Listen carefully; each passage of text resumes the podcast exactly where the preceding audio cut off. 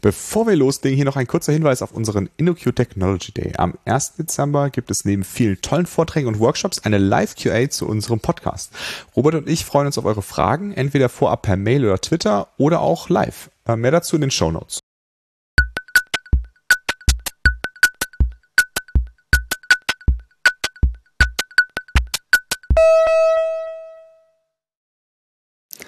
Hallo und herzlich willkommen zu einer neuen Folge des InnoQ Podcasts. Heute habe ich mir den Christoph eingeladen. Hallo Christoph.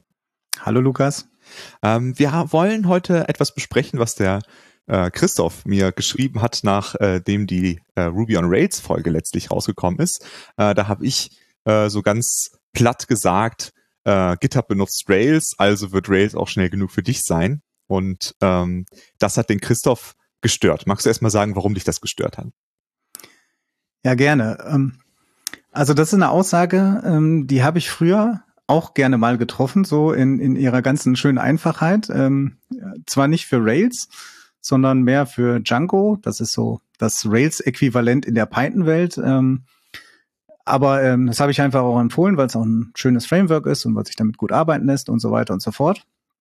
Aber ähm, man kann, also diese, das einfach so zu sagen, finde ich etwas blau, blauäugig. Ähm, das ist, einfach ein bisschen kurz gegriffen, weil wenn man das so macht, äh, dann, also wenn man das einsetzt, dann muss man eine ganze Reihe Dinge beachten, die jetzt nicht so direkt implizit mitkommen, wenn man sich die Rails-Doku oder die Django-Doku vielleicht durchliest. Und äh, man muss auch viel Wissen haben, äh, das, das, äh, um das vernünftig zu betreiben. Und ähm, da ist das einfach zu kurz gegriffen, weil also das Einzige, wo man sagen kann, meiner Meinung nach, das kann man einfach so einsetzen, das ist schnell genug, ist so bei der Hasenzüchter Vereinsseite, wo man einmal pro Woche einen Zugriff hat. Aber wir wenden uns ja eigentlich äh, so in unserer Arbeit ja an, an IT-Professionals äh, und da wird schon etwas mehr Last drauf sein. Natürlich nicht ja. das wie bei GitHub ne? oder bei in der Django-Welt ist äh, Instagram so die größte Installation. Äh, da kann man auch sagen, die haben ganz schön viel Traffic ne? ähm, und die kriegen das auch irgendwie gewuppt. Ähm, aber da muss man halt viel machen und vielleicht können wir das heute mal besprechen, was da alles nötig ist. Definitiv. Also ich merke das auch, wenn ich, ähm, also zum einen ähm, bei einem der, meiner Kunden habe ich, ähm, der eine Rails-Anwendung hat, die relativ viel äh, äh Last hat äh, da war ich auch nach einer Zeit nochmal da und habe äh, Performance-Optimierung gemacht. Äh, da würde ich auch gerne einfach heute in der Folge einfach mal erzählen, was da so die Fokusthemen waren, worauf ich gerade geguckt habe. Äh, manche davon sind tatsächlich Sachen, die man in Ruby machen muss, die man in anderen Sprachen nicht machen muss. Äh, andere Sachen sind aber auch ganz allgemein, muss man bei jeder Webanwendung äh, optimieren. Ich glaube, das sollten wir auch in der Folge so ein bisschen unterscheiden, so zwischen den Sachen, die in Ruby und Python, die sich in dieser Hinsicht sehr ähnlich sind ähm, mit den Problemen, würde ich jetzt mal sagen.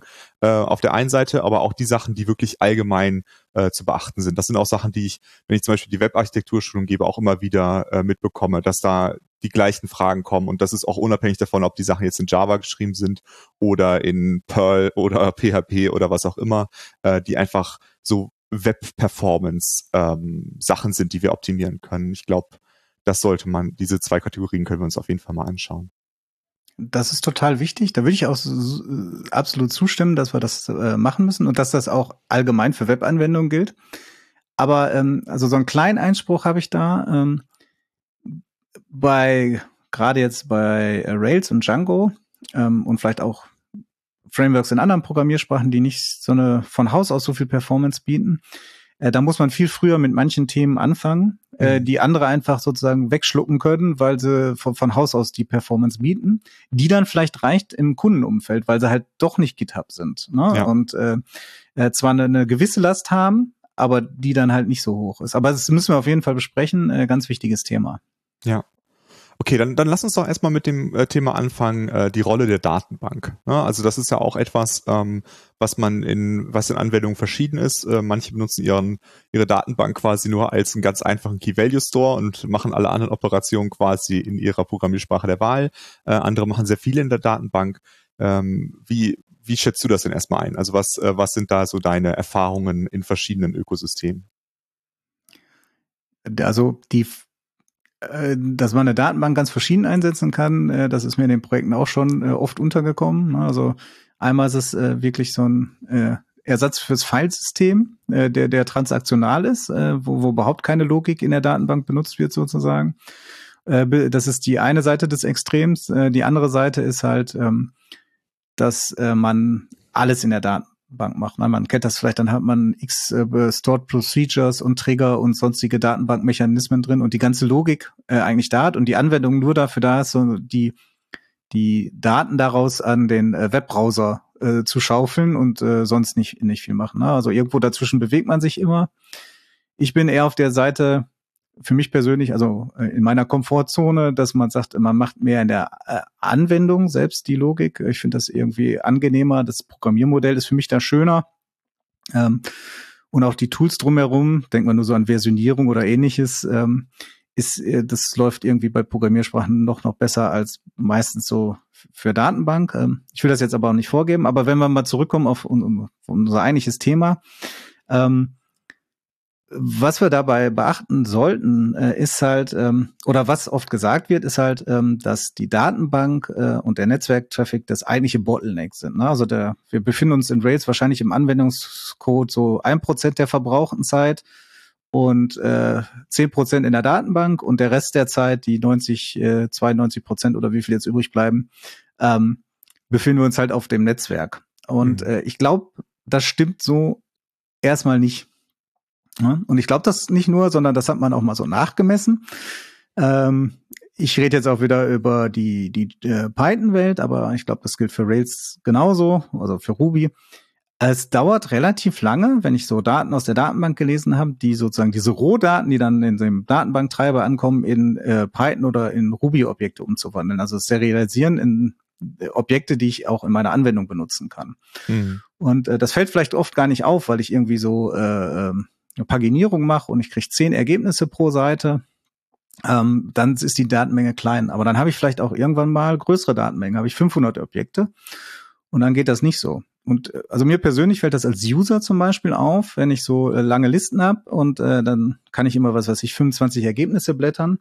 Ich will aber äh, irgendwas vergleichen und da hat man oben so einen Dropdown, da kann ich dann einen äh, auswählen, wie viele will ich denn gleichzeitig anzeigen, 25, ja. 50, 100 und so und dann stelle ich das mal auf 500 weil die Anwendung vielleicht keine vernünftige Suche hat und dann muss ich mit Steuerung F im Browser halt in der Anzeigeliste suchen ne, und auf einmal bricht die Performance vollkommen zusammen und bei anderen nicht. Ne? Und ähm, dann kann man das schon messen, äh, dann ist auf einmal die CPU-Zeit für die Konvertierung auf einmal dominierend und gar nicht mehr das mhm. Netzwerk unbedingt. Ne? Und von daher müsste man da wahrscheinlich auch schon mal drauf achten, wie man mit der Datenbank umgeht. Also da, ähm, da sind wir bei einem Teilaspekt, wo ich sage, diese Aussagen sind manchmal einfach viel zu kurz gegriffen. Ne? Ja. So, die Datenbank kann, äh, also nicht Netzwerk und Datenbank sind automatisch das Bottleneck. Ja, definitiv. Also bei dem äh, einen Kunden, wo ich diese Performance-Optimierung gemacht habe, da war es auch so, da gibt es tatsächlich ähm, für das Sortieren von Suchergebnissen, da der soll halt, äh, also die sind jetzt nicht einfach nach Datum sortiert, sondern die soll, sollen halt, die besten Suchergebnisse sollen als erstes angezeigt werden.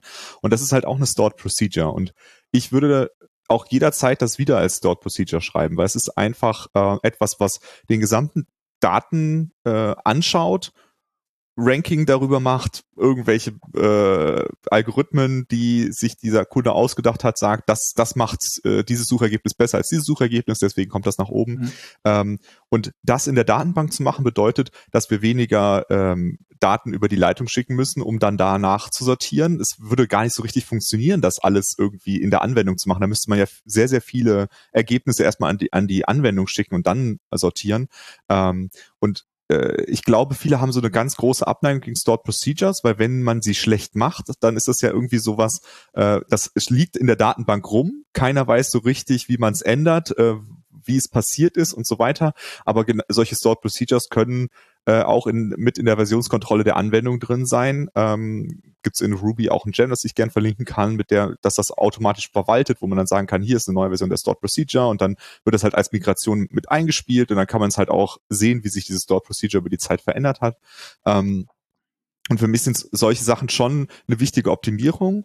Und gerade wenn man sowas wie Ruby und Python benutzt, wo jetzt die aus, also Ruby und Python sind ja nicht so, nicht so super schnelle Sprachen im Vergleich zu vielen anderen Programmiersprachen, da lohnt sich das sogar noch früher auf so eine Optimierung zu gehen. Mhm. Aber ich würde eigentlich allgemein sagen, ähm, ist das eine gute Optimierung, bestimmte Sachen äh, in der Datenbank zu machen, wenn man so eine mächtige Datenbank hat wie jetzt eine SQL-Datenbank, aber auch in anderen Datenbanken, die dann halt andere Sprachen benutzen, äh, weil man sich damit halt spart, sehr, sehr viele Daten erstmal übers, übers Netzwerk zu schieben, dann da irgendwie nochmal zu filtern, verarbeiten, was auch immer und dann äh, erst anzuzeigen, sondern die tatsächlich schon vorzufiltern äh, und so weiter. Ähnlich dazu wie Stored Procedures wäre ja sowas wie Materialized Views, äh, die man auch großartig dafür benutzen kann, äh, aus einem komplexen Abfrage etwas zu machen, was eigentlich nur so aussieht wie eine Tabelle für äh, meinen Rails-Code oder für meinen Django-Code. Ne, da sagt man dann einfach, hier ist ein ganz einfaches Active Record Model oder wie heißt, wie das in Django dann auch heißt,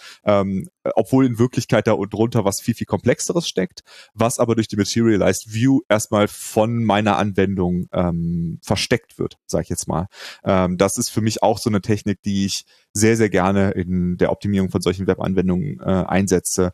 Ähm, ich glaube, diese Angst vor SQL, die muss man halt ablegen. Man muss dann halt auch einfach mal SQL schreiben ähm, und dann kann man wirklich äh, sehr, sehr große Performance-Optimierungen machen.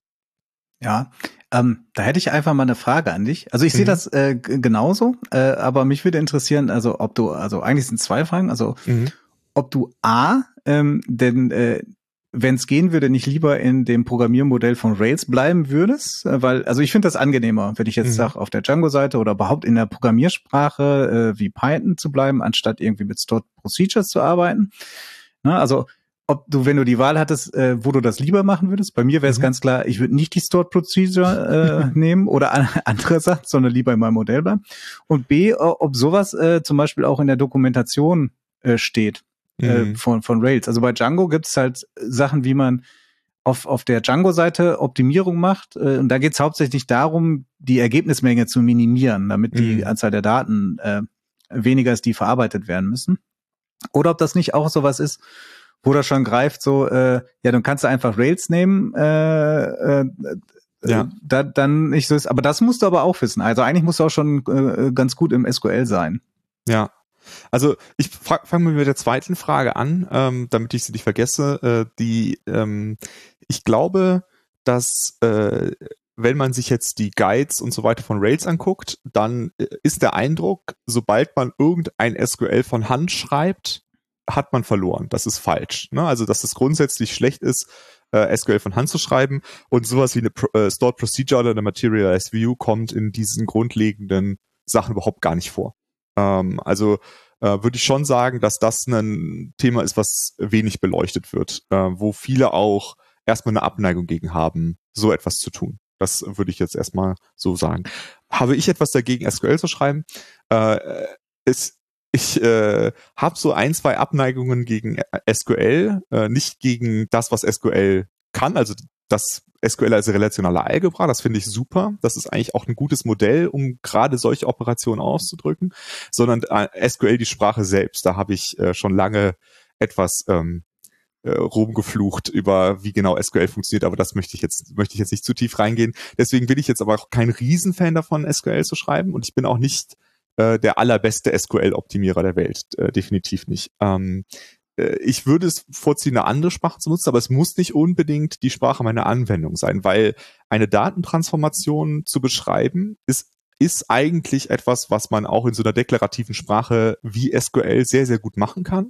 Dafür muss ich nicht unbedingt jetzt äh, sowas wie Ruby oder JavaScript oder sonst irgendwas haben. Ähm, kann aber auch ergänzen, dass ich äh, in meine, bei meinem vorigen Arbeitgeber äh, in ArangoDB äh, auch so eine Engine eingebaut hat, damit man in JavaScript in der Datenbank Abfragen äh, schreiben kann. Ähm, aus genau solchen Gründen äh, würde ich aber heute, glaube ich, äh, nicht mehr so machen. Würde ich äh, eher eine bessere relationale Algebra ähm, Sprache für verwenden. Ähm, Finde ich eigentlich ganz cool dafür. Und also wie siehst du das? Ähm, hast, du würdest das lieber in, in Python schreiben? Ja, also ähm, ich habe gar nichts gegen SQL. SQL finde ich auch so gesehen ganz cool. Ähm, aber ich habe das Problem, wenn ich dann äh, in so einer Anwendung SQL schreiben muss, dann heißt das ja, ich muss da irgendwelche äh, weder prepared, also dieser Übergang ist schwierig. Da muss ich irgendwelche hm. prepared Statements machen. Damit bin ich aber in gewisser Weise beschränkt. Ne? Also prepared hm. Statements können halt nicht alles parametrisieren. Ne? Also ich kann zum Beispiel in so einer Wer-Klausel die Operatoren nicht parametrisieren. Wenn ich sage, äh, wer x größer y, dann kann ich das größer nicht äh, sagen, ich parametrisiere das und setze mal größer oder größer gleich oder kleiner ein. Oder wenn ich vorne die Spaltenname der Tabelle mache oder so, kann ich die auch nicht parametrisieren, wenn ich sage, hier brauche ich nur das und so. Und dann so einen Übergang äh, zu finden und sagen, äh, ich muss mir irgendwie SQL auch noch programmatisch zusammenbauen, ähm, das finde ich dann äh, besonders schlimm. Ne? Das mhm. hat ja auch noch Auswirkungen auf die Security. Davon wollen wir heute mal nicht sprechen, ne? dass mhm. das natürlich Gefahr für SQL-Injections äh, äh, bewirkt. Aber ich bin immer froh, wenn man äh, sozusagen, äh, wenn, wenn ich so eine Anwendung schreibe, dann eigentlich damit nicht so in Berührung kommen und sage, ich kann irgendwie ein ORM benutzen, der nimmt mir das ab. Oder ich kann wirklich nur mit SQL äh, Prepared Statements arbeiten. Aber das sind ja auch die genau die einfachen Sachen, wo ich keine Stored Procedure oder ähnliches brauche. Ne? Also ja. komplexes SQL äh, zu schreiben ist halt schwierig, weil da gibt's keine vernünftige, also jedenfalls in, in der Python-Welt mir nicht bekannt, sondern einen vernünftigen Übergang, wo du das eine andere relationale Beschreibungssprache ähm, also da fände ich ja cool, äh, dann, wenn man sozusagen das in, in Python ausdrücken kann. Es gibt so ein paar mhm. DSLs in verschiedenen Sprachen, das weiß ich auch, aber damit habe ich jetzt noch nicht so die wirklich guten Erfahrungen gemacht, dass die so die das alles abdecken. Von daher, also ich finde es immer gut, wenn ich mir um die Performance keine Gedanken machen müsste und einfach in meiner schönen äh, Python-Welt bleiben darf. Mhm. Ja, das stimmt. Da finde ich äh, eine, eine Datenbank, die das ganz cool gelöst hat. Also die Datenbank selbst würde ich heutzutage nicht mehr empfehlen, aus verschiedenen Gründen, aber die, die, das Konzept davon ist etwas, was ich äh, tatsächlich ganz cool finde. Äh, in RethinkDB, da gibt es eine, die als Abfragesprache REQL, also ReQL. Ähm, und das ist tatsächlich äh, einfach eine ähm, DSL in den jeweiligen Programmiersprachen, die unterstützt sind, wie jetzt zum Beispiel Ruby, JavaScript, Python. Äh, und da schreibt man diesen Code und der generiert daraus quasi ähm, die, die Abfrage, die man aber selber gar nicht sieht. Und die ist sehr nah an diesem Map äh, Reduce und so weiter Schritten, die man so, mhm. so macht, dran. Und der übersetzt das aber in halt in effiziente Datenbankabfrage. Das finde ich eigentlich eine ganz coole Lösung, ähm, äh, weil das halt ähm, für viele, also ich würde behaupten, für viele ist es leichter, äh, eine Datentransformation mit diesen üblichen funktionalen Programmiersachen wie jetzt Map, Reduce, Filter und so weiter auszudrücken als mit SQL. Ähm, wenn also stattdessen, äh, also wenn man das, was man da in dieser Transformationspipeline ausdrückt, übersetzt werden würde in etwas, was dann halt auf einer relationalen Algebra genau diese Sachen in der Datenbank ausführen kann, finde ich das eigentlich eine ganz coole Lösung. Ähm, aber äh, ja, das stößt dann oft an die Grenzen und oft ist es dann auch schwierig, wenn man daraus ein Stored Procedure oder sowas machen möchte. Dann müsste man ja quasi irgendwie das SQL da rausholen oder so.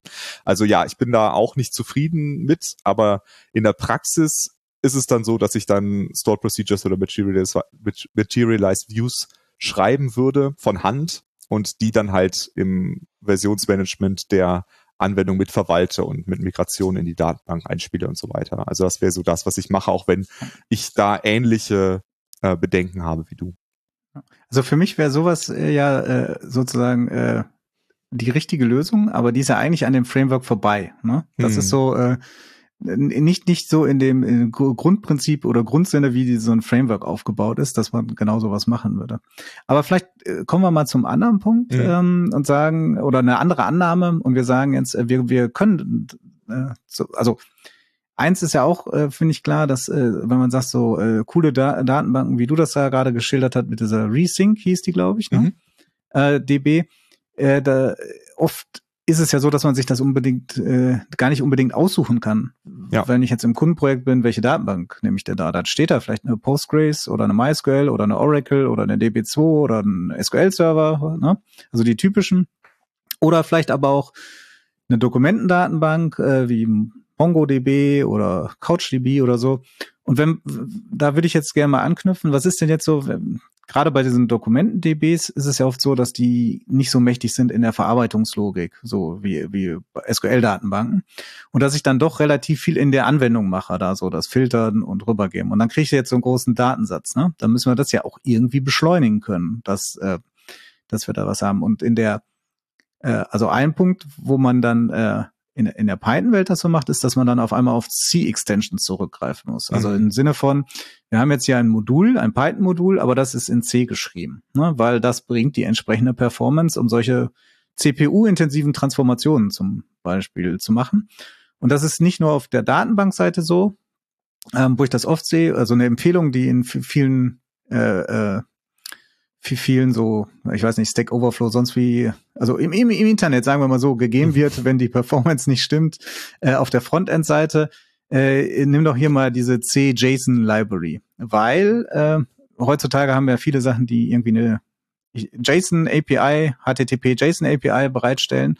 Und dann muss ich die Daten, die aus der Datenbank kommen, ja auch noch irgendwie in JSON transformieren, äh, oft. Und äh, dann äh, äh, heißt es auf, okay, dann ist die Serialisierung auf der Seite ziemlich schwierig und da gibt's dann halt in Python verschiedene. Selbst im Standard gibt's eine in C geschriebene, die dann noch manchmal zu langsam ist, weil die ist mehr mhm. so auf Korrektheit und Portabilität äh, getrimmt. Und dann gibt's halt die Empfehlung, ja, installier das. Und da kommen natürlich auch eine ganze Menge Probleme mit. Ne? Ich weiß ja. nicht, wie sieht das so aus in der Ruby-Welt? Ja, also in, in Ruby ist es auf jeden Fall auch so, dass man für bestimmte Sachen äh, auf jeden Fall C-Extensions benutzt.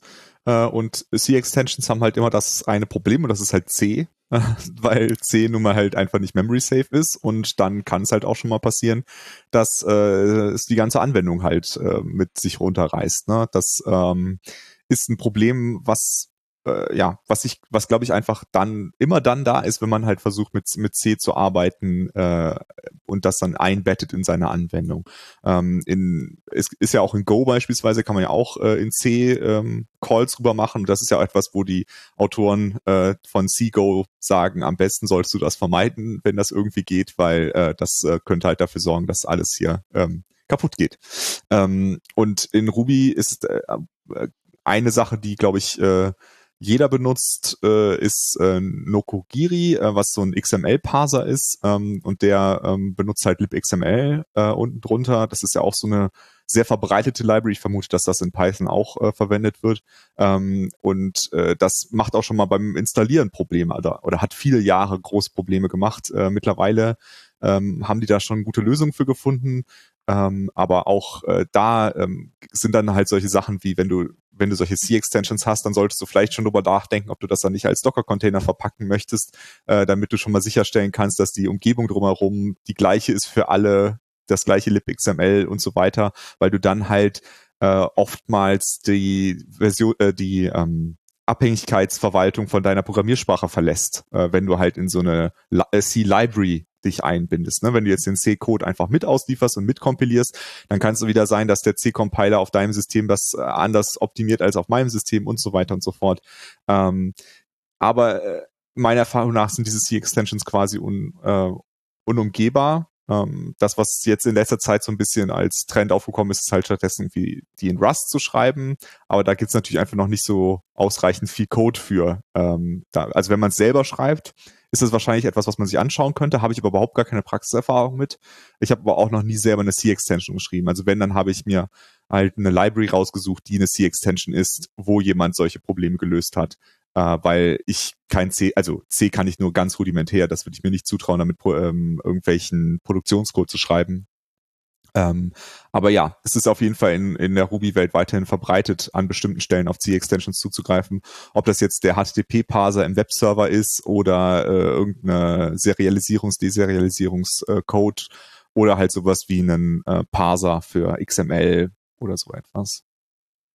Ja, ähm, ein Aspekt, äh, der, der bei mir dann immer untergekommen ist, ähm, ist, ähm, dass oft schon die Entwicklungsumgebung nicht funktioniert hat, weil mhm. äh, gerade in so einem äh, größeren Enterprise Corporate Umfeld, dann haben die Entwicklerinnen oftmals Windows-Maschinen. Da ist mhm. überhaupt gar kein C-Compiler erstmal dabei. Äh, und äh, dann, dann können die lokal gar nicht arbeiten. Ähm, und äh, da muss man halt dann auf Docker zurückgreifen. Docker gibt's für Windows jetzt auch noch nicht schon so ewig, ne? Also ähm, von daher ähm, hat das immer Schwierigkeiten gemacht und auch heutzutage haben noch nicht alle äh, Corporate äh, PCs auch eine Docker-Installation unbedingt dabei und dieses Windows äh, für Linux, was man dafür braucht, um das dann vernünftig zu verwenden. Und ähm, also alles, was außerhalb der Python Standard Libraries, die auch einige Extensions in C bereitet, aber die lade ich ja, sobald ich Python dann auf meiner Maschine habe, habe ich die dabei. Aber alles, was aus dem Package Manager kommt, macht dann große Probleme. Ne? Und dann geht es darum, okay, ähm, auch wenn ein Compiler vorhanden ist zum Beispiel, ist es nicht so, äh, dass automatisch diese Extension kompiliert, weil die muss dann mit demselben Compiler kompiliert werden, mit dem die das Python-Binary kompiliert wurde. Und wenn ich mhm. das zum Beispiel bei Windows runterlade, also von der Homepage und dann bei Windows einfach das Binary runterlade und sowieso nicht von Source kompiliert habe, dann weiß ich das gar nicht und so. Und ich kann nur sagen, ähm, C-Extensions äh, sind super, um solche Bottlenecks äh, zu umgehen. Aber äh, ich würde dringend eigentlich davon abraten, äh, die zu nutzen, wenn man es nicht unbedingt muss. Das ist, finde ich, genauso wie bei der Datenbank, ja, mit, äh, mit, mit dem, was du gesagt hast, den ganzen Tricks, so es Stored Procedures, Materialized Views und sonstiges, kann man das alles umgehen. Aber eigentlich will man das nicht. Ne? Das hm. ist so, mhm. äh, man macht das, weil man es einfach muss. Und ist es auch wieder an so einem Framework irgendwie so ein bisschen, ein bisschen vorbei. Nicht ganz so, wie dass man hm. direkt auf eine andere Sprache wechselt, aber ähm, äh, funktioniert dann halt nicht mehr so. Diese Out of, das ist ja gerade auch bei Rails ziemliche Werbung gewesen, also Out of the Box und dann dieses berühmte Video, wo wir machen dann unser Blog in, ich weiß nicht, 10 Minuten oder mhm. 15 Minuten. Ne? Also so schnell kommt man ja noch nicht mal vom München Hauptbahnhof zum Flughafen da. ähm, das ist, ähm, das ist ja ganz toll, ne? Das, das verdirbt das so ein bisschen, ne? Wenn man dann äh, die Out-of-the-Box-Erfahrung hat, ja, ich installiere das mal, oh, geht nicht, ne? Irgendwelche kryptischen Fehlermeldungen, weil mir ein C-Compiler fehlt, äh, mhm. so. Und äh, ja, äh, finde ich entsprechend schwierig. Ja, so sagen, ne? Also äh, in, in Rails ist es so, dass ähm, über die Zeit ähm, einige C-Extensions aus den aus den Default Dependencies rausgeflogen sind, weil sie ersetzt wurden durch an, durch Ruby Code ähm, und äh, Nokogiri, also dieser libxml2 ähm, Binding im, im Kern, äh, ist so ziemlich das einzige, also wenn ich mich nicht täusche, was jetzt noch damit dabei ist. Und die haben wirklich in den letzten Jahren sehr, sehr optimiert darauf, dass das auf jedem System einfach sofort, äh, wo ein C-Compiler ist, ne, das sollte man natürlich voraussetzen, ähm, äh, dass das dann tatsächlich auch baut und funktioniert. Ne? Aber trotzdem ist das Problem nicht unbekannt. Und gerade wenn man dann halt eine äh, Library, die nicht Nokogiri ist, die nicht so oft benutzt wird, ähm, wo da nicht so viel äh, Zeit reingesteckt wurde, um genau dieses Problem zu optimieren, äh, kann das immer wieder schmerzhaft werden. Also definitiv. Ähm, also äh, Quintessenz, äh, keine Web-Services äh, SOAP XML in Django oder Rails machen. Sonst muss man sich mit C-Extensions rumschlagen. Weil bei ja. beiden ist es genauso, die XML-Parser sind auch zum größten, also es gibt welche in der Standard-Library, aber die schnellen sind auch alle C-Dinger. Ja. Und mit den entsprechenden Problemen. So. Aber ähm, Vielleicht gehen wir mal einen Schritt weiter auch und solche C-Extensions machen jetzt so den einzelnen Request ähm, schnell. Sagen wir mal, wir mhm. sind jetzt schnell, weil wir äh, haben irgendwie äh, die die eigentliche Datenverarbeitung findet in C statt äh, oder in der C-Extension und äh, die Datenbank nimmt uns auch jede Menge Arbeit ab. Trotzdem haben wir noch ein Problem äh, und äh, ich weiß nicht, da musst du mir gleich helfen, wie es äh, genau auf der auf der Ruby VM ist, aber in Python gibt's halt den Global Interpreter Log und der erstmal vereinfacht sagt, äh, äh, es kann nur ein Thread gleichzeitig laufen. Das heißt, bei so einem multithreaded Server kann ich einen Request gleichzeitig bearbeiten. Es gibt da Ausnahmen, also wenn der auf I.O. wartet, äh, dann geht das. Und wenn man auch im C-Teil ist, dann kann der auch abgegeben werden, der Log. Aber das ist ein bisschen tricky, weil äh, solange der nur C macht, ist das okay. Aber wenn er den Interpreter State verändert, das heißt, wenn der zum Beispiel ein Python-Objekt erzeugt, äh, dann muss er den wieder nehmen und so. Also ähm, äh, sagen wir mal kurz zusammengefasst, darüber kann man bestimmt eine ganze Folge machen, wie das so äh, auf Low-Level alles funktioniert. Ist es so, dass ich eigentlich nur einen Request gleichzeitig bearbeiten kann mit meiner CPU. Und ich meine zu wissen, und da könntest du jetzt gut ergänzen wahrscheinlich, äh, in der Ruby-Welt ist das genauso. Genau, also ähm, in Ruby ist das genauso. Äh, da hieß das früher auch Global Interpreter Log. Äh, das wurde dann irgendwann in Global VM Log äh, umbenannt, äh, weil es dann halt kein Interpreter mehr war, war, sondern eine VM, aber im Kern ist es genau das Gleiche. Ich würde es so, so sagen, dass man quasi zu jedem Zeitpunkt äh, kann die, äh, nur ein Thread Ruby Code ausführen äh, und plus diese Einschränkung, dass bestimmte C-Extensions, wenn sie auf bestimmte APIs von Ruby zugreifen, gelten für sie die gleichen Einschränkungen. Ne? Und sobald wir halt äh, IO-Operationen machen, dann fällt diese Einschränkung weg. Also mehr, äh, so, es können halt quasi mehrere Threads gleichzeitig auf IO warten und dann weckt er halt den Thread auf, der ähm, als nächstes dran wäre. Ne? Und im Normalfall sind das halt ähm, Operation System Threads. In, ich glaube auch in Ruby und in Python, oder? In Python sind das auch äh, OS-Threads. Und äh, ja, die, die es scheinen sich äh, sehr zu ähneln von dem, ja. was sie so können und machen. Aber wir haben ja auch gerade gesagt, äh, es ist ja vielleicht ein Trugschluss, dass so dieses auf I.O. warten, ne? dazu gehört mhm. ja auch mhm. Netzwerk, auch immer das Bottleneck ist. Ne? Eigentlich wollen wir ja CPU äh, sozusagen frei machen, um damit Daten zu bearbeiten. Und äh, genau das geht ja dann nicht. Ne? Also mhm. äh, sozusagen. Beziehungsweise das geht nur in einem Thread dabei. Und wenn ich jetzt fünf Anfragen habe mit einer hohen Menge äh, an Daten, die aus der Datenbank kommen, dann habe ich da ja wahrscheinlich auch noch ein Problem. Ne? Ja. Und ähm, ja, da gibt's erstmal out of the box von äh, Python äh, keine Lösung. Und ich weiß zum Beispiel, dass ich ja, nehmen wir jetzt mal an, ich bin in der Java-Welt unterwegs, da habe ich irgendwie einen, einen, Server, der komplett in, in Java geschrieben ist. Ein, nehmen wir mal einen Klassiker, den Tomcat. Da weiß ich, okay, der kann halt äh, X-Request gleichzeitig warten, weil er äh, sozusagen ja, ich sag mal, äh, für die Zuschauer in äh, Anführungszeichen echtes Multithreading-Server ist. Ne? Mhm. Und genauso wie in vielleicht in Go, äh, eine Sprache, wo ich mich ganz gut auskenne, ist es so, dass äh, ich da in der Standard-Library einfach einen HTTP2-Server habe, der einfach auch für Produktion eingesetzt werden kann. Also nicht irgendwie so ein, äh, wir machen mal so die Basics. Ähm, und da kann brauche ich halt auch gar kein weiteres Wissen zu haben. So, wie, wie komme ich jetzt äh, irgendwie an eine Lösung dafür, dass ich mehrere Requests gleichzeitig abarbeiten will. Mhm. Genau, also das ist in Ruby ähnlich. Wir, wir kommen gleich nochmal auf diese Coroutinen zurück. Da äh, gibt es so erstmal auch Support in Ruby, aber ich glaube, wir sollten erst nochmal äh, über das, die, die an, den anderen Lösungsansatz, der auch ganz lange auch von, von GitHub beispielsweise gefahren äh, äh, wurde. Äh, das sind diese Forking äh. Also äh, dadurch, dass wir sagen, wir haben einen Global Interpreter oder VM-Log, ähm, wollen wir irgendwie dafür sorgen, dass mehrere Sa Sachen gleichzeitig passieren. Also benutzen wir keine Threads, sondern wir benutzen Prozesse, also starten quasi äh, einen Prozess, äh, also benutzen pro Request einen Prozess. Ähm, und äh, ich glaube, so das erste, das das populär gemacht hat, war halt der Unicorn. Äh, Server, der wurde zum Beispiel auch von GitHub in Produktion eingesetzt. Ich weiß nicht, was die heute einsetzen, das äh, konnte ich jetzt auch nicht mehr rausfinden, aber die haben das auf jeden Fall sehr lange in Produktion äh, benutzt. Wer sich vielleicht noch daran erinnert, dass man manchmal so eine Fehlerseite bekommen hat, wo so ein wütendes Einhorn eingeguckt hat, äh, das Angry Unicorn, äh, das war ein ähm, Witz äh, über äh, äh bezogen auf dieses, diesen Unicorn Webserver. Und wenn ich mich nicht täusche, haben die Python-Leute den dann später quasi äh, auch auf Python portiert, oder?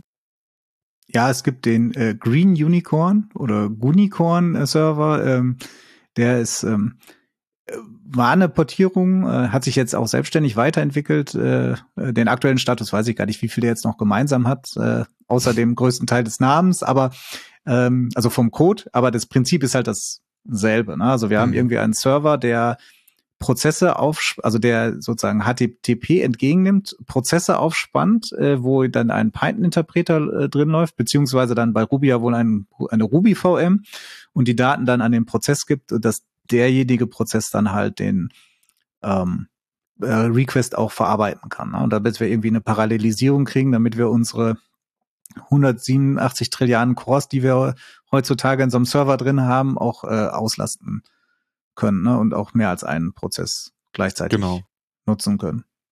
Und das ist da so der, der, die Lösung gewesen. In, in Ruby ist es so, dass ähm, Unicorn äh, jetzt seit einiger Zeit, würde ich sagen, von äh, Puma äh, abgelöst wurde, äh, das halt zum einen ein Forking-Server ist, aber zum anderen auch, äh, also pro, pro Prozess gibt es dann nochmal ein ähm, Thread-Pool, also es gibt einen Prozess-Pool und einen Thread-Pool pro Prozess. Und ähm, in dieser Kombination äh, kann man dann von beidem profitieren und ähm, das ist der Webserver, den ich, den ich heute empfehlen, also zum heutigen Zeitpunkt empfehlen würde als Produktionswebserver für eine Rails-Anwendung äh, und ist mittlerweile auch das, was das Rails-Team als den Default empfiehlt für Produktion, ähm, ist Puma zu verwenden. Äh, grundsätzlich also dieses Problem angeht, äh, plus das äh, auch trotzdem noch Threading unterstützt für IO-bound Tasks, wie jetzt auf die Datenbank warten. Ähm, genau. Ja, in, der Python-Welt ist es ähnlich. Da gibt's UWhisky heißt das. Whisky ist äh, das Webserver Gateway Interface. Ähm, das ist so ein Standard, wie Webserver halt mit Python-Prozessen sprechen können, damit äh, ähm, damit äh, nicht alle irgendwie für, für alles einen Adapter schreiben müssen, für jedes Framework, für jeden Webserver. Und Uwhisky ist so, glaube ich, der Python-Standard aktuell, den man so benutzt.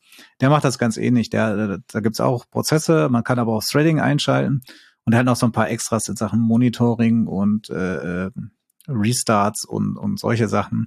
Äh, der, der äh, übernimmt jetzt solche Aufgaben. Ich glaube, da sind die sich äh, ganz ähnlich. Mhm. Aber was ja interessant ist, ist ja, ähm, was ich jetzt auch so öfter bemerkt hat, äh, das ist ja, äh, das wissen die Leute gar nicht so unbedingt, dass ich ja ähm, so ein Rails oder auch so ein Django-Framework einfach nicht so out of the box starte kann. Doch, also ich kann starten, aber dass ich dann irgendwie so diesen, diese eingebauten Webserver die dann einen Request äh, gleichzeitig bearbeiten können und auch noch äh, sonst total langsam sind und es ja auch gar nicht so einfach ist, so ein Setup zu machen, wo dann auf einmal so ein Uwhisky oder so ein Puma-Server einfach davor steht. Ne? Das ist ja nicht so einfach so, äh, wir schreiben mal Uwhisky Start und alles ist gut. Ne? Das muss man irgendwie konfigurieren, auf welchen Ports äh, hört wer wie was, wo werden Daten übergeben und so weiter und so fort. Ne? Also das ist schon, äh, wo, geht, glaube ich, weit über das Framework hinaus.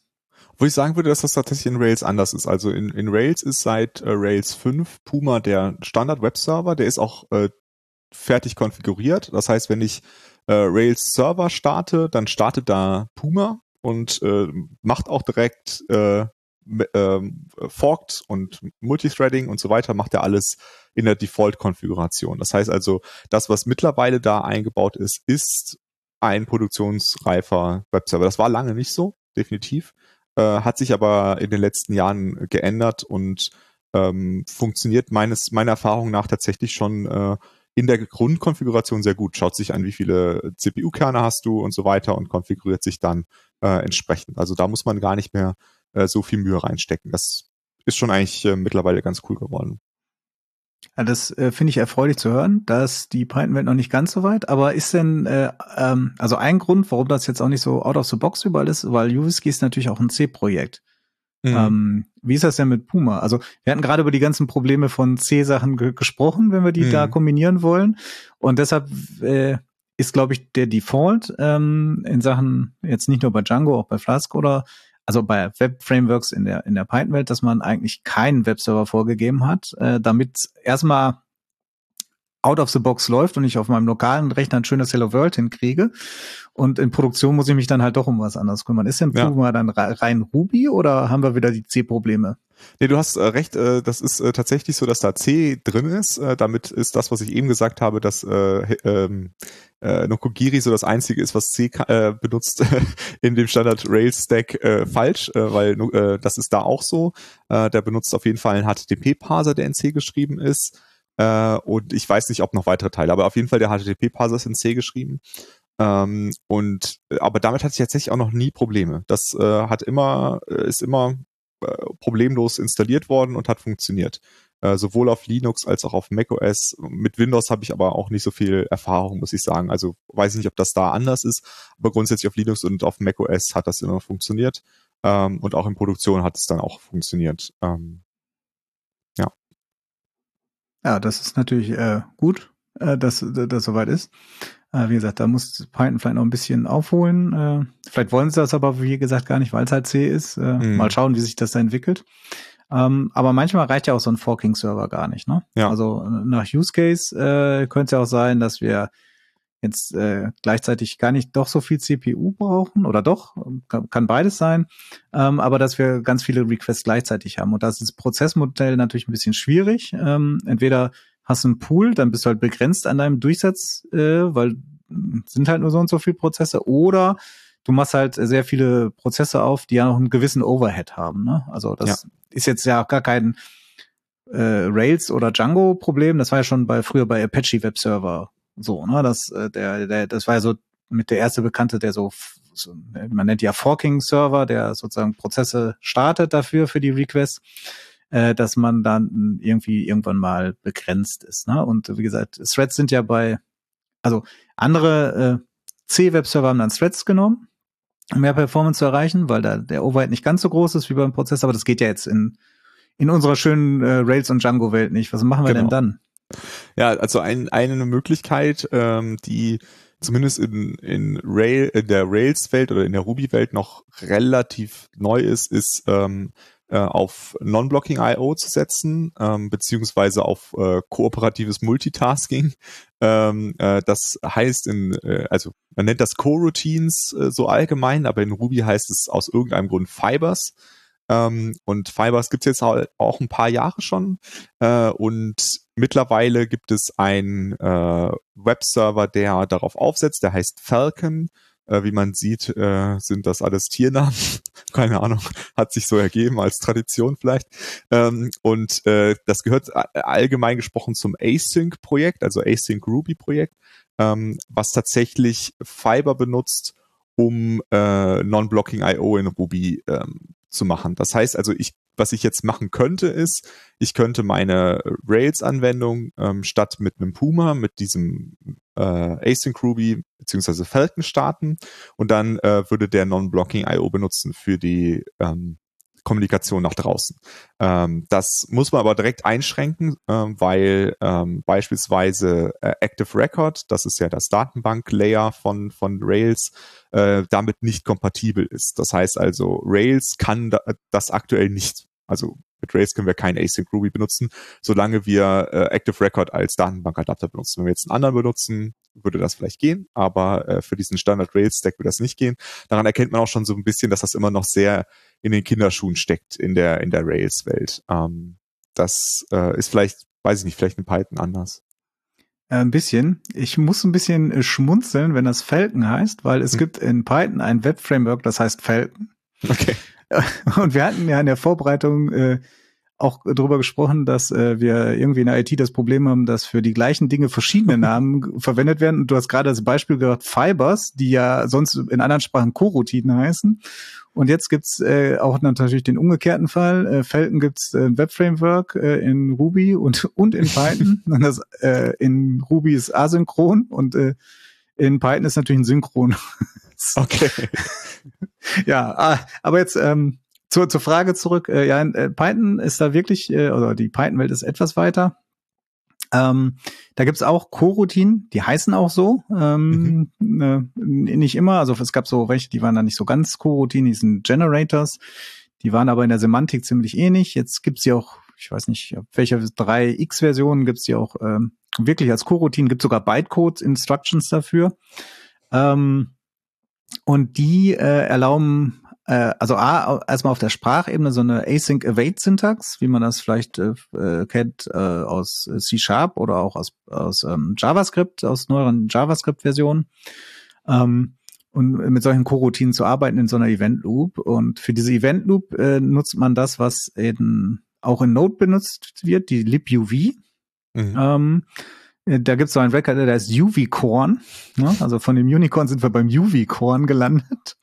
Ähm, die macht so dieses Low-Level-Zeug ähm, und äh, die kann man dann mit verschiedenen Frameworks sogar einsetzen. Sogar auch mit Django seit der neuesten äh, 3.2er-Version geht das auch in, in Django, äh, dass man libuv einsetzt und äh, unten drunter ähm, halt dann asynchron ist. Ne? Und äh, ein Schritt sind sie da auch noch weiter. Ich hatte ja vorhin gesagt, es gibt dieses Whisky, also Web Server Gateway Interface.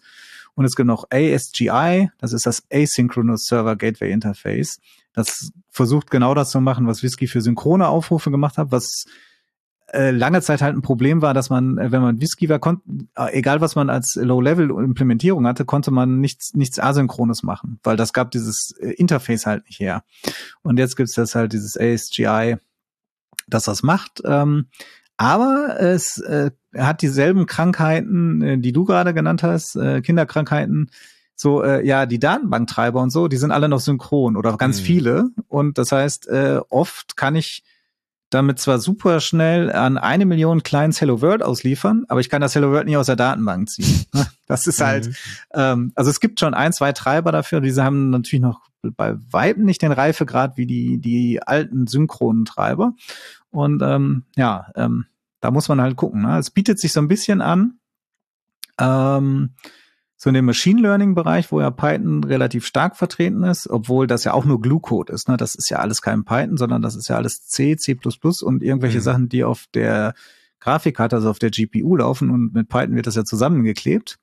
Ähm, und dass man da viele Anfragen annimmt, äh, die asynchron bearbeitet, die irgendwie in so Queue stellt äh, und dann äh, relativ äh, gut viele Clients gleichzeitig bedienen kann, ne, weil die dann diese äh, Machine Learning Aufgaben auf einem anderen Server laufen oder wirklich in anderen Prozessen, also wo so ein Mixed-Modell ist. Man hat asynchron und man hat auch noch mehrere Prozesse mhm. dabei, äh, was aber das Programmiermodell jetzt nicht wirklich einfach macht. Ne? Das ist relativ fehleranfällig, weil du liest halt den Code nicht mehr so von oben nach unten und weißt, was passiert, sondern du musst in deinem Kopf irgendwie konstruieren, wie denn jetzt die Sprünge da so sind, äh, die jetzt äh, und zwar Sprünge, die nicht irgendwie durch Anweisungen wie Break, Continue oder sonst wie, wo man ein, einen Sprung sehen könnte im Source Code, sondern einfach nur durch die äh, ähm, ähm, äh, Event Loop, ne, wo der, wo der äh, Scheduler, Dispatcher oder wie man den auch nennt in der jeweiligen Event Loop halt viel hin und her schaltet. Äh, das ist echt nicht einfach. Die Await äh, Async-Syntax hat es ein bisschen einfacher gemacht, weil da kann man solche Sprungpunkte deutlich besser erkennen.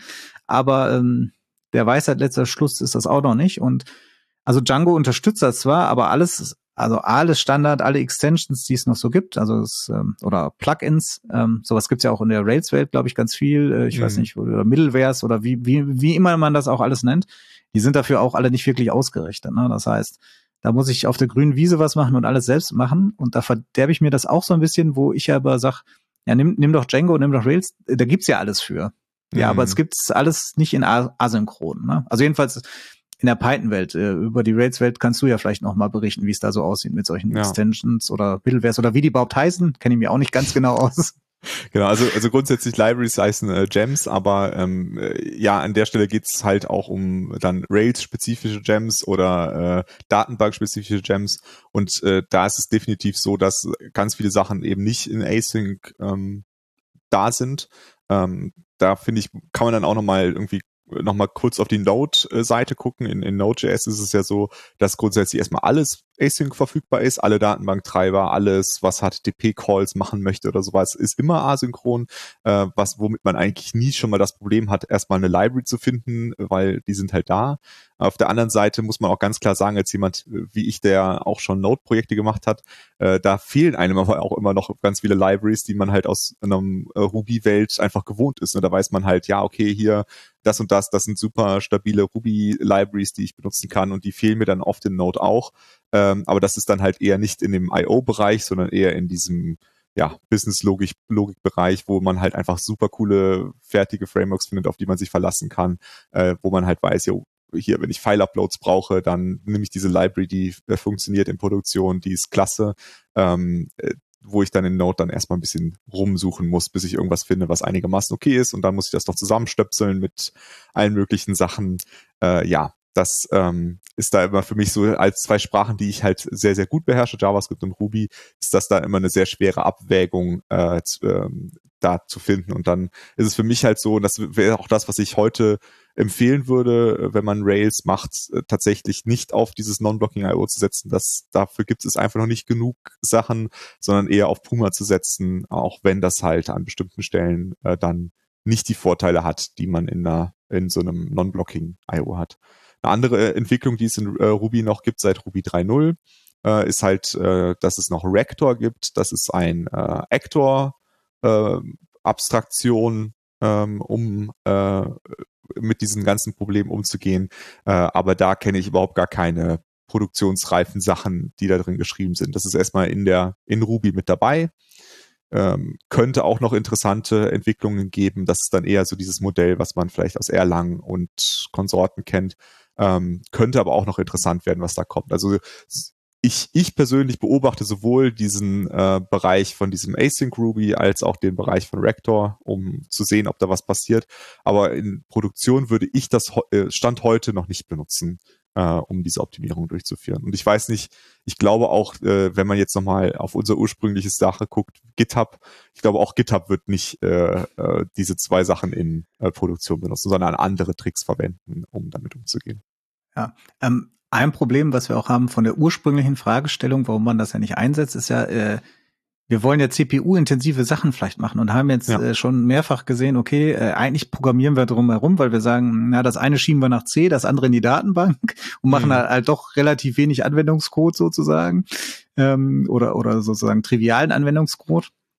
Und dieses Async-Modell unterstützt ja eigentlich sowas nicht. Ne? Also eigentlich darf ich ja nicht viel, also Zeit in so einem Async-Task heißt das in manchen Frameworks halt verbrauchen, weil äh, dann äh, da wird ja nur einer dieser Tasks gleichzeitig äh, abgearbeitet.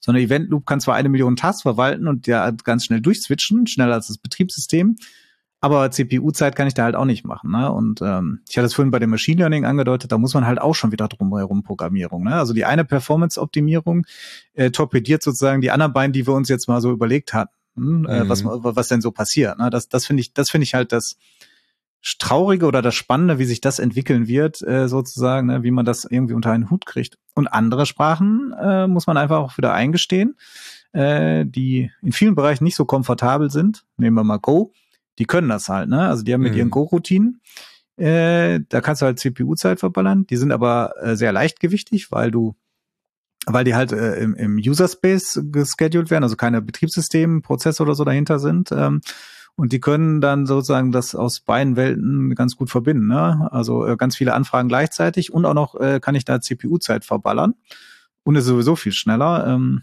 ne? Also von daher, ja, äh, ich bin da gespannt, wie sich das äh, so so ganz entwickeln wird dabei. Ähm, auf jeden Fall sind für mich da aber noch nicht so die Probleme eigentlich wirklich alle gelöst. Ne? Das ist so, es geht in viele Richtungen gerade, aber mhm.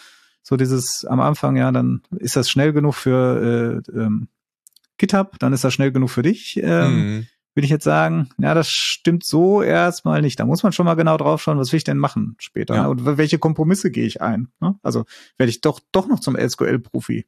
Ja. Hm? Also ich bin Fullstack, ich kann Rails und SQL. Ja. also. Ja.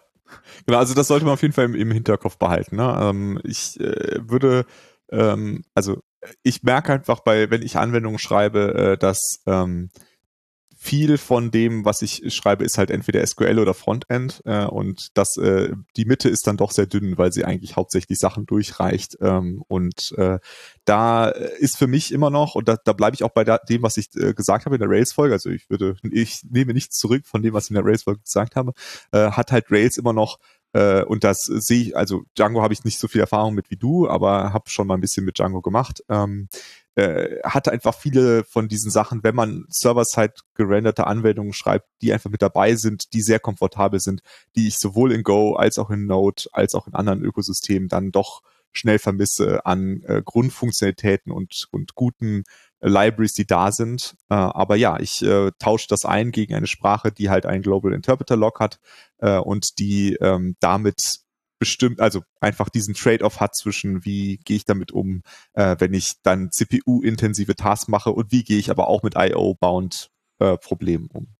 Ja. Oder du musst einfach halt nochmal drei Monate ins Projekt Performance-Optimierung machen, wie du gerade gesagt ja, hast. Ne? Das genau. sind vielleicht auch Kompromisse, wo man sagt, ah, das ist, ist Vielleicht könnte ich mir Schöneres vorstellen. Ne? Ja. Also ich meine, ich tüftel gerne an so Sachen und freue mich dann, aber das ist halt, ne, ähm, ich meine nur, klar, ich will das auch gar nicht in Abrede stellen. Ich würde Django auch empfehlen und ich würde auch Rails empfehlen. Aber äh, immer zu sagen, ne, also macht euch mal vorher so ein paar Gedanken über, über, über diese Dinge, über die wir jetzt alle gesprochen haben. Ne? Welche, welche Daten wollt ihr verarbeiten? Wie viel wollt ihr gleichzeitig verarbeiten? Was ist denn so euer Aufkommen? Ihr seid zwar bestimmt nicht GitHub, aber ihr seid auch nicht der Hasenzüchterverein. Ne? Mhm. Also von daher, ähm, guckt da mal. Ja. Ähm, noch, noch eine Sache, die ich äh, interessant fand, so bei der Recherche, wenn wir das mal so langsam da an der Stelle abschließen wollen von den, mhm. diesem Problem. Da fand ich ja, dass äh, hier mit GitHub und auch bei Instagram, also den größten Usern von Rails und äh, Django, äh, beide Schwierigkeiten hatten auch zum Beispiel mit der mit der Startup-Zeit. Ne? Also ich, das kann man in den Engineering-Blogs der beiden Unternehmen nachlesen. Und da bin ich fast vom Stuhl gekippt, dass es da hieß, die brauchen eine Minute äh, zum Hochstarten. Ne? Da dachte ich, ja, was machen die denn? Haben die eine haben die einen JAE-Server nochmal in Ruby nachimplementiert oder was ist da los? Ne? Also ähm, von daher, ähm, äh, weiß ich nicht. Also für mich passt das halt nicht so in die Zeit, wo beide so Sachen machen wie oder sich schmücken damit äh, und was ich auch grundsätzlich befürworte, dass man sagt, wir machen jetzt Continuous Deployment, ne? Und dann muss ich eine Minute warten, bis die Anwendungen da oben sind. Äh, das äh, passt für mich gar nicht so gut zusammen. Ne? Also mhm. Weiß ich nicht irgendwie. Ähm, ich meine, das liegt wahrscheinlich mit daran, weil äh, die irgendwie relativ monolithische Anwendungen haben und dann irgendwie ein paar hunderttausend Zeilen Code parsen. Und äh, es sind halt keine, keine kompilierten Sprachen, die werden eingelesen, gepasst, in irgendwie in, vielleicht in Bytecode verwandelt, jedenfalls in, in Python. Ich weiß nicht, wie es bei Ruby ist wahrscheinlich auch, wenn es eine WM, VM ist, äh, ne? also wird genau. dann verwandelt ja. und so. Und bis es dann hochkommt. Ne? Das ist natürlich auch äh, eine Sache, die man sich vielleicht auch überlegen muss. Ne? So ja. damit, also ich gehe jetzt gar nicht davon aus, dass unsere Kunden vielleicht sowas hätten wie, ähm, wir haben jetzt so ein Riesending und äh, starten dann so lang. Aber ich kann mir vorstellen, wenn ich sowas zum Beispiel so als ähm, On Demand gibt's ja auch, ne? So, äh, so äh, oder Function as a Service. Ähm, da kann ich so sind die ja schon mal fast raus, wenn die so ja, relativ definitiv. lange Startup-Zeiten haben. Ne? Und wie gesagt, Function as a Service ist wahrscheinlich das Extrem. Aber es gibt ja auch diese, da man horcht auf einem Port und wartet, bis da eine Request reinkommt und fährt dann eine Anwendung hoch. Ne? Aber das kann ich mir da vorstellen, dass das, dass man relativ schnell in solche Probleme geht. Ne? Mhm. Also wenn es nicht der Microservice mit 500 Zeilen ist, sondern ich komme dann auf einmal auf 50.000 Zeilen, das finde ich schon noch, es gehört zu einer normalen Anwendung vielleicht dazu. Ähm, dann wird sich das, also würde ich glatt behaupten, macht sich das schon bemerkbar. Mhm. Ja, also da weiß ich nicht. Ähm, und da sind wir vielleicht jetzt, ähm, ja, müssen wir mal sehen. Also ich weiß, ähm, dass, ähm, dass, ähm, also wenn wir jetzt nochmal wieder doch auf die, den, den, die Ursprungsthese geht, das ist alles nicht so einfach, dass ja Instagram und GitHub auch an solchen Dingern einfach auch nochmal mit, mit ganz speziellen Tricks da vorbeiarbeiten oder ja. anderen Sachen. Ne? Also ich weiß jetzt so bei Instagram gibt es so einen schönen Blogpost, den verlinken wir dann auch, wo die einfach mal den Garbage Collector abschalten, um Performance zu kriegen. Ja. Hört sich ein bisschen komisch an, ähm, vielleicht zur Erklärung, Python hat eigentlich ein Reference Counting. Das heißt, immer wenn ein Objekt äh, irgendwo hingegeben wird, wird dieser Zähler, äh, wie viele Referenzen auf das Objekt gibt es, erhöht und wenn es wieder freigegeben wird, ein und äh, wird es wieder verringert um ein. Und wenn er null ist, wird das einfach gelöscht. Und äh, das ist problematisch, wenn man zyklische äh, Referenzen hat, also wenn das eine auf das andere Objekt verweist, aber sonst keins, dann sind die halt, äh, ist deren Referenzcount eins, äh, aber sie sind eigentlich gar nicht mehr erreichbar. Deshalb gibt es noch einen normalen Garbage Collector, der sozusagen alles abgeht äh, an Objekten und dann die Sachen auch noch rauswirft. Und ähm, ja, dann äh, haben sie gemerkt, äh, das macht Schwierigkeiten, äh, wenn sie irgendwie Prozesse forken, äh, weil äh, ja, brauchen wir gar nicht in die technischen Details eingehen, aber es ist äh, halt äh, relativ ähm, coole äh, Performance-Gewinne und Speichergewinne vor allem, die sie da rausgeholt haben. Ne? Und ähm, das sind jetzt so auch so Sachen, die würden wir doch keinem normalen Kunden erstmal empfehlen. Nee. So, äh, geh mal, du, also du kannst super Rails nehmen, du musst halt nur irgendwie mal da eingreifen und den Garbage Collector abschalten. also, äh, oder XY in, in den inneren Eingeweiden machen. Äh, das kann man ja keinem Kunden äh, guten Gewissens verkaufen, ja, ne? Würde ich auch definitiv. nicht machen wollen. Ne? Das kann, kann so Instagram kann und GitHub kann sowas leisten. Die haben genügend Entwicklerinnen, die, die, die, die das, wo man das betreuen kann. Aber ich sag mal, für so äh, typische Kunden von uns, so äh, Mittelstand äh, oder auch gar, auch von mir aus auch Konzerne, die gar nicht jetzt in der IT tätig sind, sondern einfach Konzerne sind und eine IT-Abteilung haben, die auch groß ist, können sowas eher nicht leisten. Ja, also in Ruby hatte es, äh, hat es ganz lange Tradition, äh, dass größere Unternehmen äh, den Garbage Collector und äh, andere Teile optimiert haben mit äh, ein, also dass man, dass sie halt ein Ruby kompiliert haben mit einem eigenen Garbage Collector oder mit einem gepatchten Garbage Collector und so weiter. Äh, ganz äh, eine ganze Weile gab es zum Beispiel diese Ruby Enterprise Edition. Äh, das war ein ein Ruby, was halt eine gepatchte Version von Ruby ist, wo halt ein anderer Garbage Collector und so weiter drin war, äh, äh, also auch ein anderer Memory Allocator beispielsweise drin war und so weiter und so fort. Äh, das ist heute tatsächlich nicht mehr so verbreitet. Äh, da hat sich glücklicherweise so ergeben, dass äh, zum Beispiel auch GitHub äh, in Ruby, in den, also in den Haupt-Ruby-Interpreter Pull-Requests gestellt haben, um da äh, die Garbage Collection schneller zu machen und, äh, und so weiter. Ähm, das ist also nicht mehr so verbreitet, aber ich vermute trotzdem, dass GitHub auch heute noch äh, nicht das Standard Ruby ähm, laufen lässt, sondern ein selbst mhm. kompiliertes Ruby mit irgendwelchen Optimierungen und so weiter.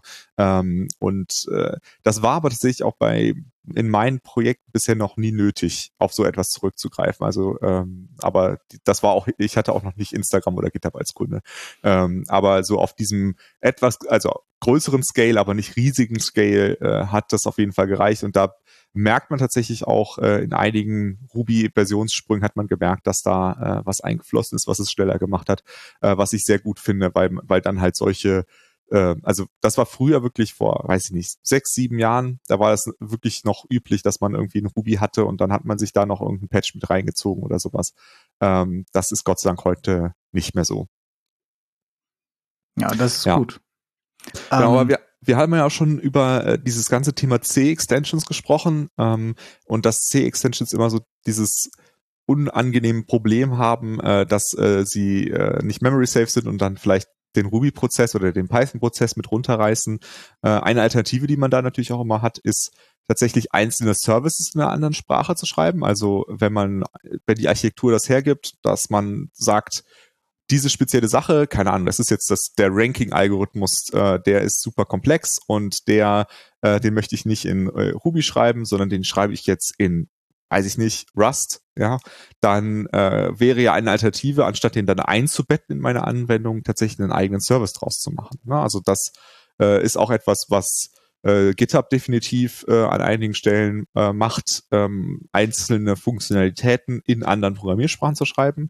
Ähm, und ich glaube, das ist auch etwas, äh, was äh, in der Python-Welt äh, wahrscheinlich auch verbreitet ist, ähm, zu überlegen, an welchen Stellen äh, gehe ich vielleicht aus meinem Monolithen raus oder vielleicht habe ich gar keine Monolithen, sondern ich habe sowieso irgendwie so eine Self-Contained Systems Architektur oder so etwas ähm, und äh, entscheide mich einzelne Services ähm, in einer anderen Sprache zu schreiben, die bestimmte Vorteile hat, weil sie zum Beispiel, vielleicht schreibe ich einen Service in, äh, in Node, weil dieser Service ist ähm, total IO-bound, macht gar keine CPU-Sachen, sondern der ist eigentlich nur dabei, äh, ist irgendwie so eine durch, Durchleitungskomponente, dann schreibe ich die in Node oder ich habe irgendwas super komplexes, äh, äh komplexe ähm, äh, CPU-intensive äh, Tasks und die mache ich dann in Go oder in Rust oder was auch immer.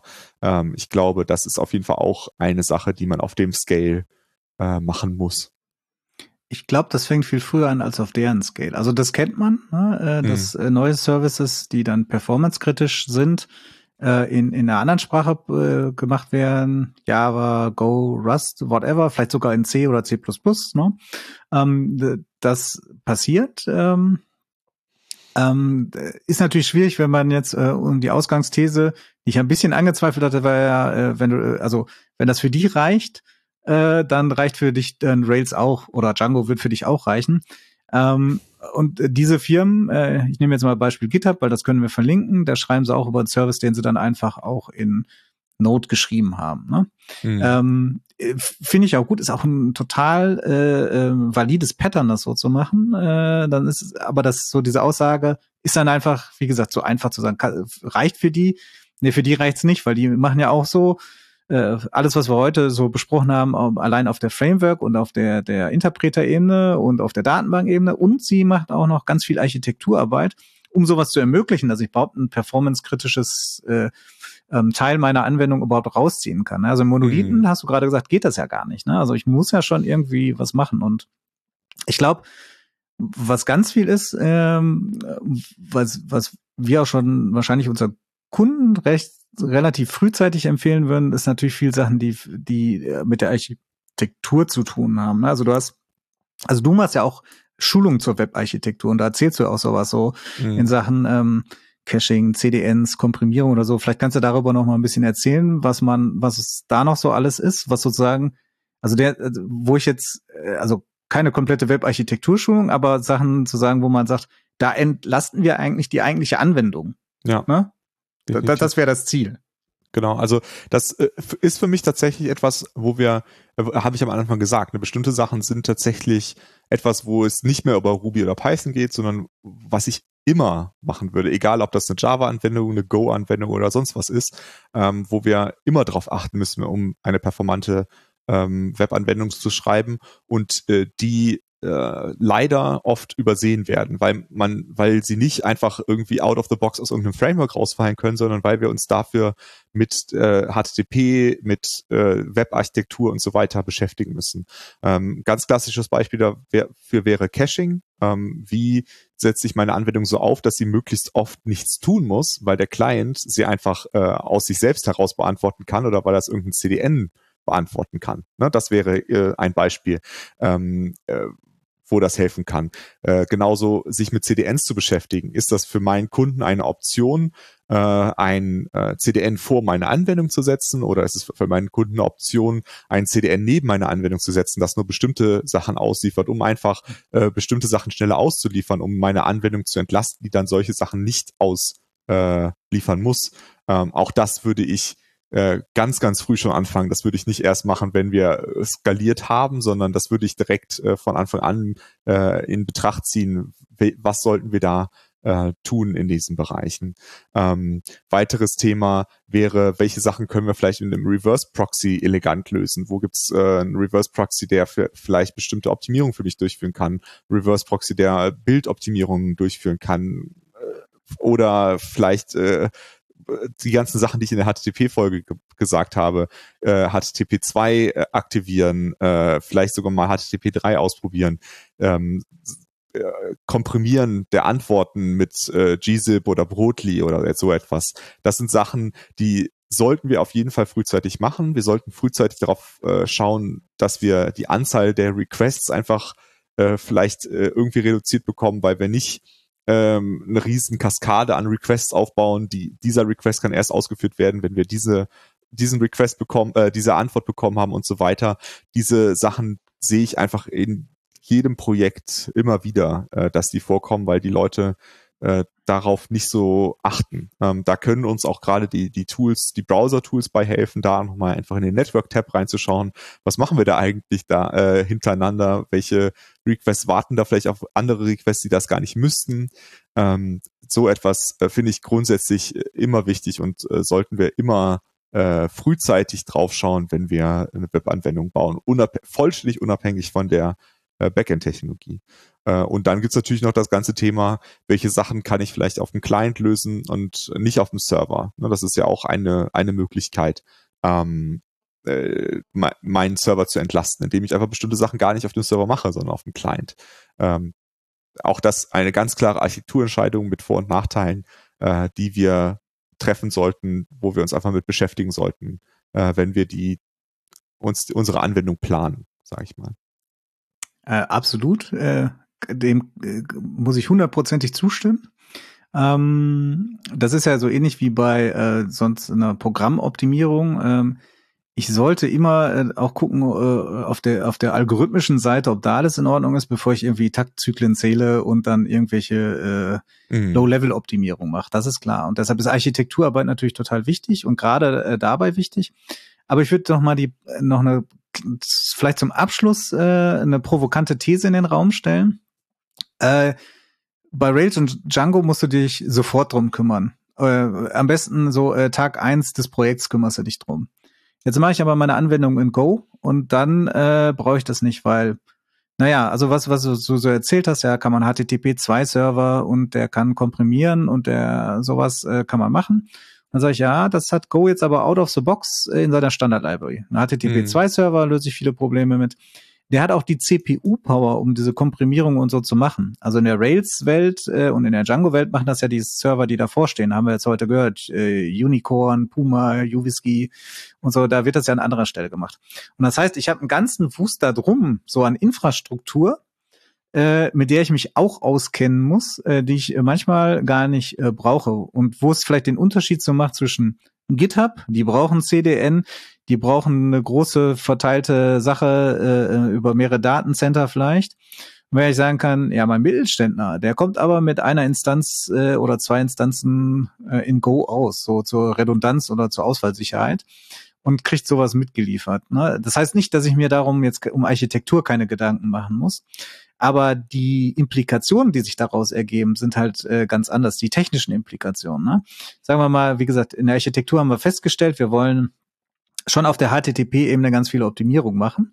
Da muss ich halt wissen, okay, welcher Server kann denn zum Beispiel äh, auch schon HTTP 2, den ich da mache? Und der kann aber auch zum Beispiel das äh, Whisky-Protokoll oder ähm, ich weiß nicht, kann der Puma HTTP 2? Nein. Nein, kann er nicht. Siehst du, dann ja. bräuchte man wahrscheinlich davor wieder nochmal einen Proxy, ne? Ja. Und solche Sachen. Und das hat, hat halt äh, so eine große ähm, Anzahl an Implikationen, die ich dann äh, irgendwie anders lösen muss, am Framework vorbei wieder, die ich woanders äh, dann zum Beispiel mitbekomme. Ne? Auch auch in der Java-Welt, der Tomcat kann schon einiges, obwohl der meistens nicht direkt ans Internet gesetzt wird, sondern auch hinter irgendeinem Proxy steht. Und deshalb ähm, Architekturarbeit äh, kann man nicht auslassen, ne? auch wenn ich weiß, äh, ja, ähm, wahrscheinlich komme ich damit klar. Aber äh, wie viel mehr muss ich dann noch tun und wo finde ich das und wie viel muss ich zusammenstöpseln und wie viel technische Ahnung muss ich davon haben für Konfiguration, Deployment und so weiter, äh, explodiert dann bei unseren beiden schönen äh, Rails und Django Frameworken, die wir beide auch so to total cool finden. Ne? Das sollte man noch beachten. Also das ja. ähm, äh, ja, also würde würd ich mal so in den Raum stellen, dass das dann an anderer Stelle äh, doch, doch noch deutlich leichter ist. Ja, aber also ich, ich glaube, das ist, äh, finde ich eigentlich auch eine ganz gute äh, so äh, Wrap-up. So, ähm, ich, ich glaube, dass es tatsächlich so ist. Also ich kenne jetzt auch äh, Go seit äh, einiger Zeit aus äh, aus dem Projekt und habe damit meine Praxiserfahrung gemacht. Ähm, äh, da, ich würde dir zustimmen, ne? bestimmte Sachen muss ich in Go, muss, muss ich mich nicht drum kümmern, wo ich mich in Ruby frühzeitig drum kümmern muss, weil äh, aus Performancegründen. Aber dafür ist es dann halt so, wenn ich mir meinen Rails anschaue, dann habe ich bestimmte Sachen gelöst, wo ich in Go entweder äh, mühsam eine Library für finden muss, die dieses Problem löst. Ähm, also und das ist, da geht dann eher um solche Web Sachen, sage ich mal, ne? File-Uploads mit äh, Bildoptimierung und legst bitte in S3 ab und so weiter und so fort, ist in Rails mit eingebaut. In Go muss ich es entweder selber schreiben oder muss es mir halt irgendwo zusammensuchen und äh, finde dann nichts in der Qualität wie das, was ich schon aus der Rails-Welt kenne. Ne? Das heißt also, verschiedene Sachen sind in diesen Ökosystemen quasi for free dabei, ja, und äh, sind aber die anderen Sachen fehlen dann aber genau an der Stelle. Ne? Also das wäre dann meiner Meinung nach so ein bisschen so der Trade-off zwischen diesen beiden Ökosystemen. Also ich sag jetzt mal Go Node auf der einen Seite und Ruby Python auf der anderen Seite.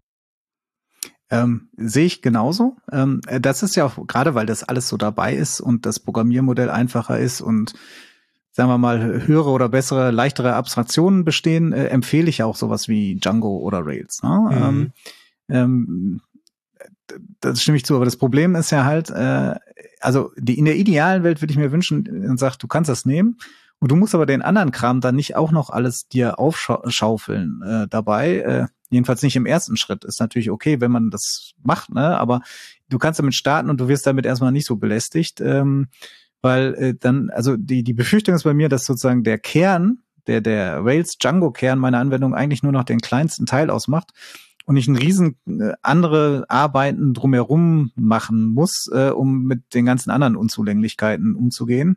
Ähm, wobei ich dann manchmal sagen muss, ja, äh, dann bin ich, also ich das ist nur meine persönliche Meinung dazu, äh, für, für mich. Ne? Das kann man auch anders sehen, da gibt es überhaupt keine Wertung. Ich habe es da manchmal lieber, äh, mich nicht mit Infrastruktur rumzukämpfen, sondern dann lieber irgendwas in Go zu programmieren, wo es in Rails schon äh, eine fertige Library für gibt. Mhm. Weil dann kann ich halt in einer schönen Programmiersprache programmieren und mache nicht irgendwelche YAML-Konfigurationen, damit mein Caching und mein CDN vernünftig ja. funktionieren.